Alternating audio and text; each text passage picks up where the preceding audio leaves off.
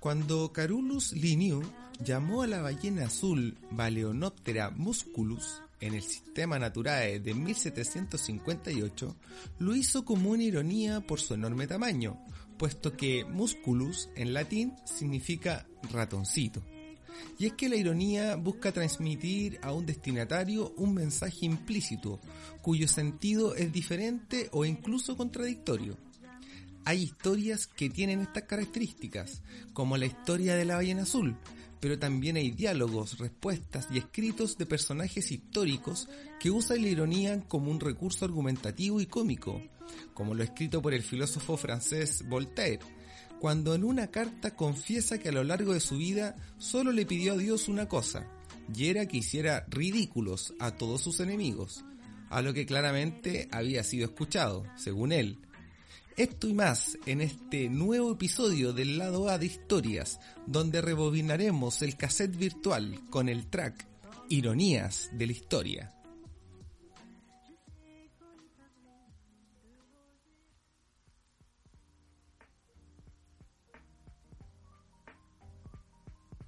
La palabra ironía es definida por la RAE como una burla fina y disimulada, a la que podemos agregar que expresa de forma seria contenidos cómicos para dejar al otro en ridículo. Si nos vamos a su etimología, encontramos que viene del verbo griego eironeia, que significa interrogación hecha fingiendo ignorancia, o decir algo expresando lo contrario. Ironía y sarcasmo tienen cierta relación semántica, y así como ironía sería una burla disimulada para dejar en ridículo a una persona, sarcasmo, de acuerdo a su etimología, es una burla fuerte que penetra la carne, ya que viene del griego sarcasmos, con cada kilo, que significa carne rasgada. Sarcasmo sería lo que hizo Diógenes el Cínico, tras enterarse que Platón definió al hombre como bípedo implume y corrió a desplumar un gallo, se lo arrojó diciendo, He aquí el hombre de Platón.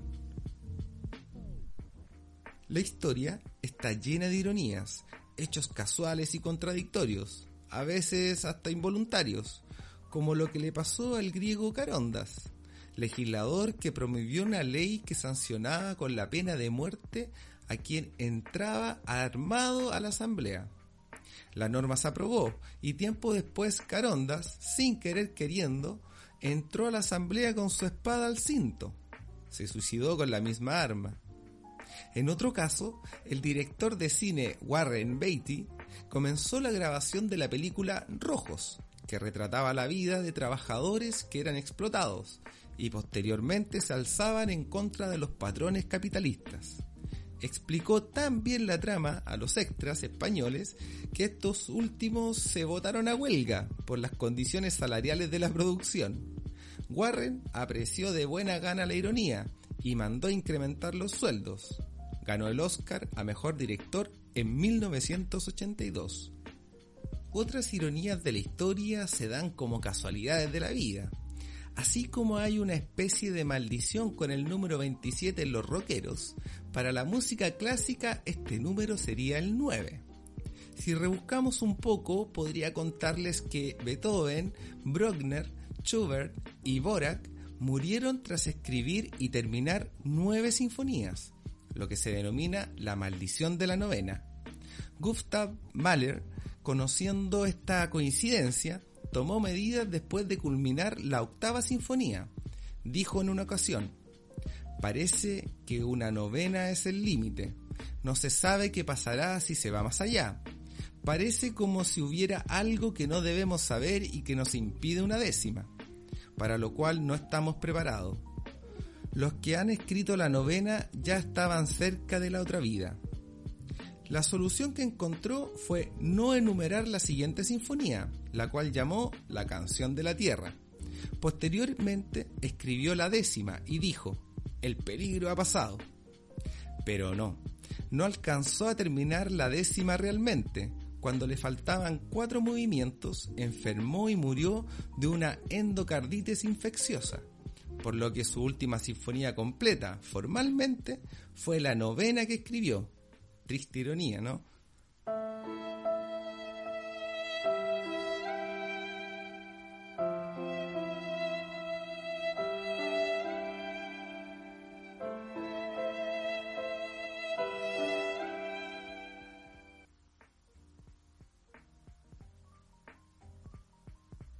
Muchas veces la historia recuerda a ciertos personajes por sus respuestas, llenas de ironía y a veces de sarcasmo como le pasó a José Canalejas, presidente de España por el año 1910, quien no teniendo una gran capacidad para convocar a un buen gabinete, tuvo que recurrir a políticos de escaso prestigio. Uno de sus compañeros de partido le preguntó, ¿Cómo va a subir usted la cuesta de su responsabilidad de formar gobierno con esas mulas que ha nombrado? Canalejas respondió lleno de ironía, mire fulanito, no se preocupe por eso, que si necesito reforzar la cuerda me acordaré de usted. El presidente murió posteriormente por el disparo de un anarquista. En Chile también tenemos una historia similar, donde el protagonista es don Ramón Barros Luco, quien tiene un famoso sándwich a su nombre, y que antes de ser presidente, en realidad mucho antes, tiene una entrada a la política en lo que podríamos definir como una ironía de la vida. Cuenta Hernán Millas en una loca historia de Chile que Federico Errázuriz, presidente entre el año 1871 y 1876, tenía como problema principal no tener un ministro de Hacienda que mantuviera contentos a todos. Recuerden que en aquella época los parlamentarios podían disolver gabinetes a diestra y siniestra.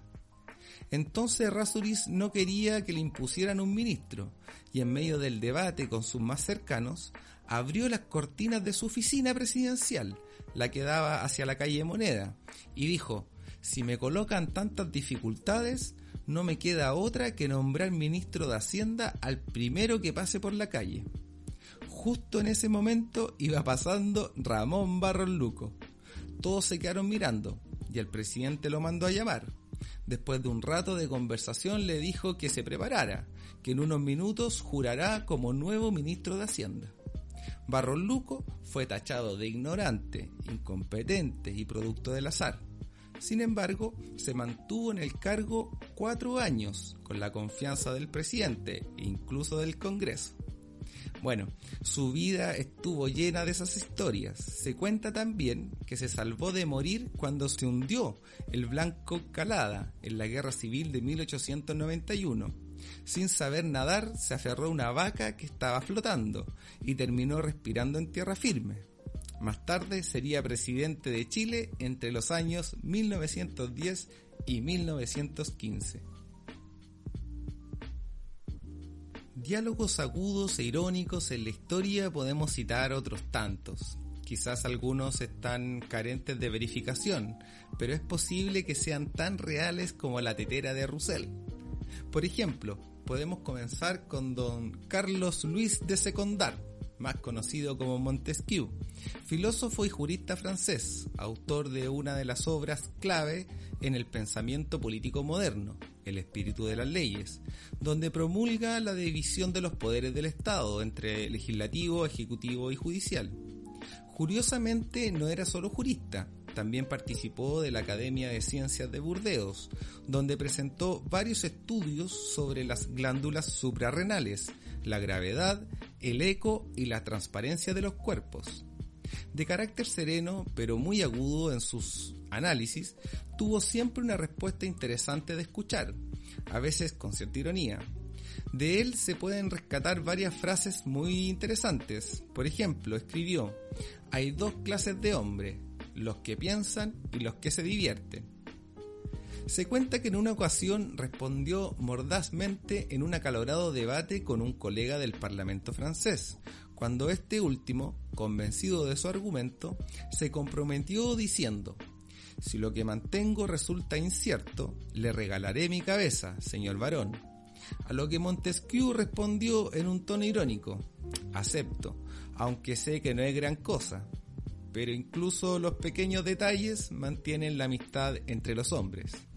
Siguiendo aquellas respuestas delicadas y sutiles, les presento a doña Cristina Esforza de Milán, sobrina de Carlos V, quien se enteró de un posible interés sentimental del mismísimo Enrique VIII, rey inglés entre el año 1491 y 1547. Este rey, por aquella época, tenía fama de acabar con sus esposas y buscar una nueva. Quizás recuerden el caso de Ana Bolena, la segunda de las seis esposas que alcanzó a tener don Enrique y que murió decapitada. Según algunos, Ana le habría dicho al verdugo, no te daré mucho trabajo, tengo el cuello muy fino. Volvamos a Cristina. La cosa es que el Tinder de aquella época era mandar un emisario para ver qué tal el terreno. En este caso, el rey dio órdenes específicas para que retrataran en una pintura a Cristina de Sforza y que hicieran algunas gestiones iniciales de carácter diplomático. Pero doña Cristina se enteró de los planes y le mandó con el mismo emisario el siguiente mensaje. Me siento honrada, pero decida Enrique que si Cristina Esforza tuviera dos cabezas, no dudaría en poner una al servicio de tan gran rey. Con esta frase, sin dudas, Enrique VIII quedó en visto y quizás algo picado. Ya que trajimos a colación a algunas estrellas de la historia, no podemos dejar pasar otro de los clásicos, Napoleón Bonaparte. De Napoleón se puede decir mucho y se pueden contar unas cuantas historias, desde el mito urbano respecto de su altura hasta su fama de mujeriego y medio California. De esto último se cuenta que le gustaba todo el natural. En una carta a la emperatriz Josefina le escribió, no te laves, vuelvo. Y a propósito, está también la historia de su pene. Sí, de su pene, puesto que fue comprado en 1977 por John Lettimer, un profesor de urología de la Universidad de Columbia, quien compró el órgano reproductor de Napoleón en 3 mil dólares y lo guardó debajo de su cama por 30 años. Finalmente lo heredó su hija. Napoleón fue visionario en muchas cosas, pero en otras no tanto. Una vez se le acercó un inventor gringo llamado Robert Fulton para promocionar los planos de su último invento, que consistía en un barco que navegaba contra el viento y las corrientes y tenía una fogata debajo de su cubierta. Esta idea no fue de interés del gran corso, quien lo despachó diciendo, no tengo tiempo para escuchar tales disparates. Básicamente miró en menos lo que sería el barco a vapor. Otra de las buenas historias que nos dejó Bonaparte está en un misterioso relato relacionado con conejos. Le cuento, después de la firma de los tratados de Tilsit, que pusieron fin a la guerra contra Rusia en 1807, se armó una celebración donde se reunieron a cazar conejos en la mansión del barón Alexander Berthier. Llegado el momento y estando todos listos con sus armas, soltaron a los conejos. Pero los conejos no escaparon por los prados, sino que corrieron directamente con los cazadores. Aún más misterioso, se dice que la mayoría de estos conejos corrieron tras Napoleón y tuvieron que alejarlos con latigazos y golpes. Mientras tanto, Bonaparte se retiró a su carruaje, con algunos conejos todavía en sus talones y otros tantos entrando junto a él por la puerta.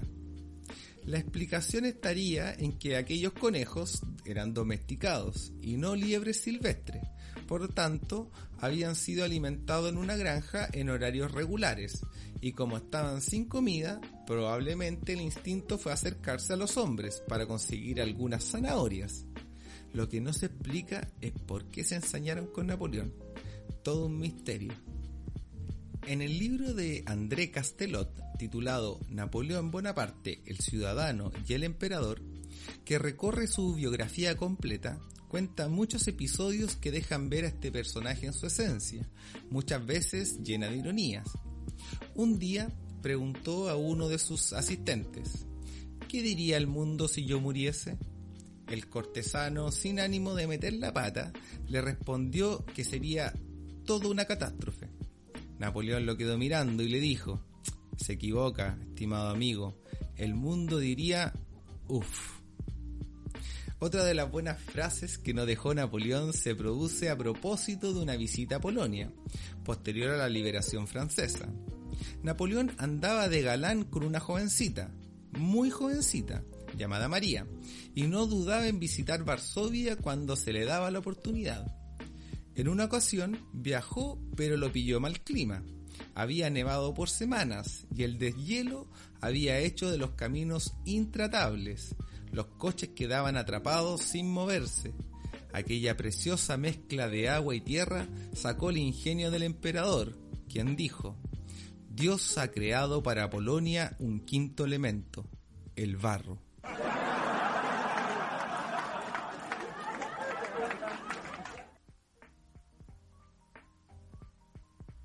Igual Bonaparte se creía bacán, siempre se salía con las suyas. Bueno, en realidad no siempre. En una ocasión, haciéndose el canchero, quedó, como decimos por acá, como pollo, frente a la emperatriz y unos cuantos amigotes. La historia es así. Napoleón se quiso pasar de listo con Joseph Fouché, creador de los servicios secretos y policiales franceses post-revolución. El mismo Bonaparte le había conseguido el título de Duque de Otranto, y en una cena organizada por el Gran Corso, poco después de casarse con la princesa María Luisa de Asturias, se acercó a Joseph y le dijo, Oiga, Fouché, ¿no fue usted uno de los que votaron a favor de la pena de muerte contra Luis XVI, tío de mi esposa y vuestra emperatriz ahora? Fouché, sin intimidarse, le respondió, sí, aquel fue el primer servicio que le presté a su majestad jaque mate, Napoleón pasó rápidamente al siguiente invitado. Y ya que estamos en la época napoleónica, podemos ver en el siguiente relato cómo es que hay verdaderas ironías en la historia, en este caso, de cómo llega una persona al poder. En 1806, cuando estaba en pleno apogeo Napoleón, ocurrió la batalla de Lubeck, donde un pequeño contingente de soldados suecos cuando tenían contingente, fue capturado por huestes napoleónicas y llevados ante el mariscal Jean Bernardot. Bernardot era todo un caballero, lleno de principios y rectitud en su actuar, por lo que trató a los soldados con mucho respeto y deferencia. Esto sorprendió fuertemente a los soldados, en especial a Carlson Morner, quien era general en ese momento. Tiempo más tarde, el rey sueco Carlos XIII estaba viviendo sus últimos días y no tenía herederos. Entonces el hijo de Carlson, el general, recordando aquella historia que tuvo su padre, propuso que el rey adoptara a Bernardot como hijo, para que fuera el próximo rey de Suecia. Lo que parecía una locura al comienzo tomó fuerza puesto que los suecos creían que lo mejor era tener un buen mariscal como rey, y el francés además reunía requisitos de popularidad entre los mismos soldados, una época en que Francia era un gran imperio y estaba de moda.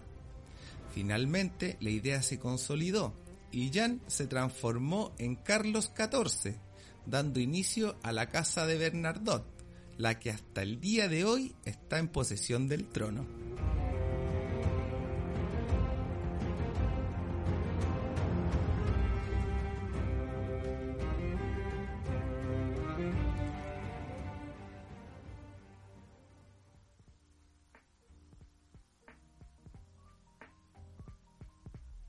Ya para ir cerrando este pequeño compendio, destacamos por tener una lengua afilada e irónica a León X, que en pocas palabras puede ser definido como un papá excéntrico, hedonista y corrupto.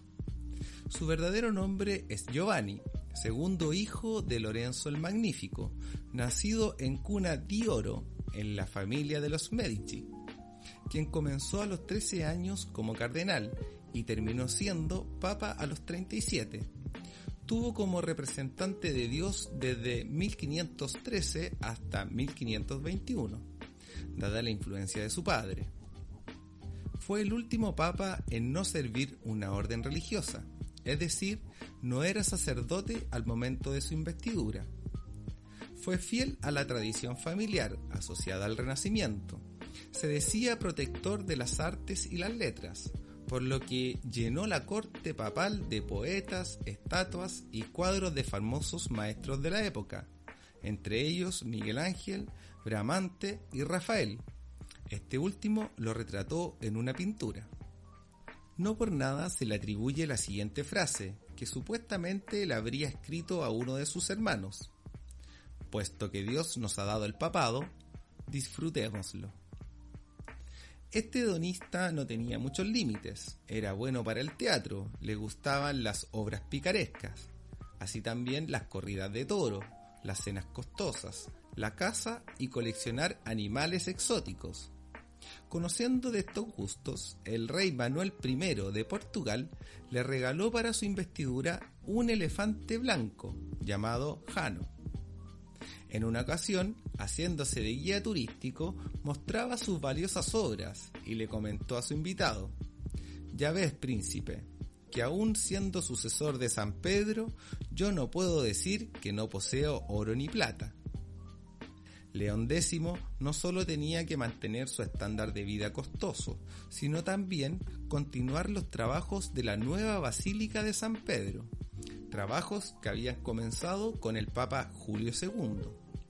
Como las arcas papales no siempre eran buenas y darse tanto gusto cuesta plata, no tuvo más remedio que recurrir al rentable negocio de la venta de indulgencias, es decir, la remisión de los pecados por una módica suma de dinero, así asegurar la entrada al reino de los cielos. Todo se encontraba previamente regulado, cada pecado tenía un valor asignado en una lista de precios. Aún más, usted podía pagar el perdón de sus pecados por adelantado.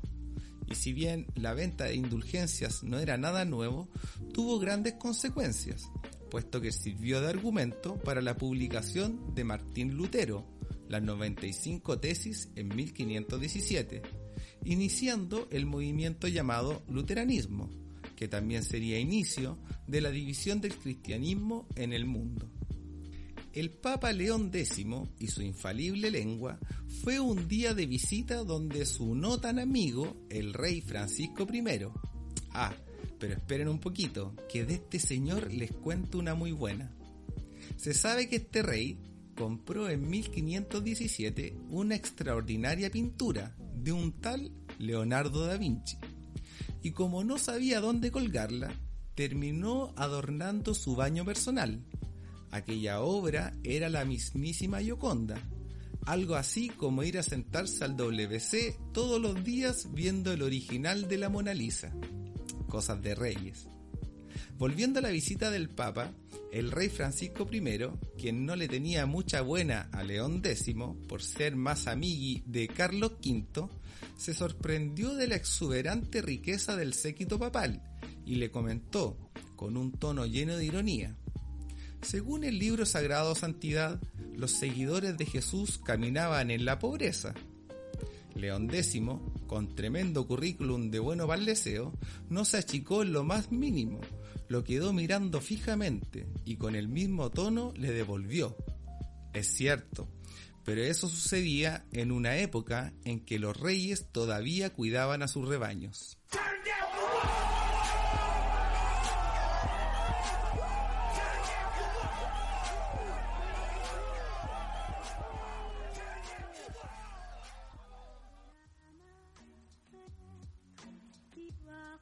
Y hasta aquí llega este track dedicado a unos cuantos personajes y a ciertas ironías de la historia. Agradecemos como siempre a quienes apoyan, comentan y comparten este proyecto, en especial a nuestros queridos seguidores en Instagram, Frambuesa, Ospa Mostaché, Caro Caracol, Pedaleo Librería y al podcast amigo de los parroquianos del Tulipán Rojo. No olvides seguirnos en Spotify y en la cuenta de Instagram, lado A y lado B, guion bajo podcast. Los esperamos en una próxima oportunidad rebobinando el cassette virtual con más historias como esta. Hasta luego.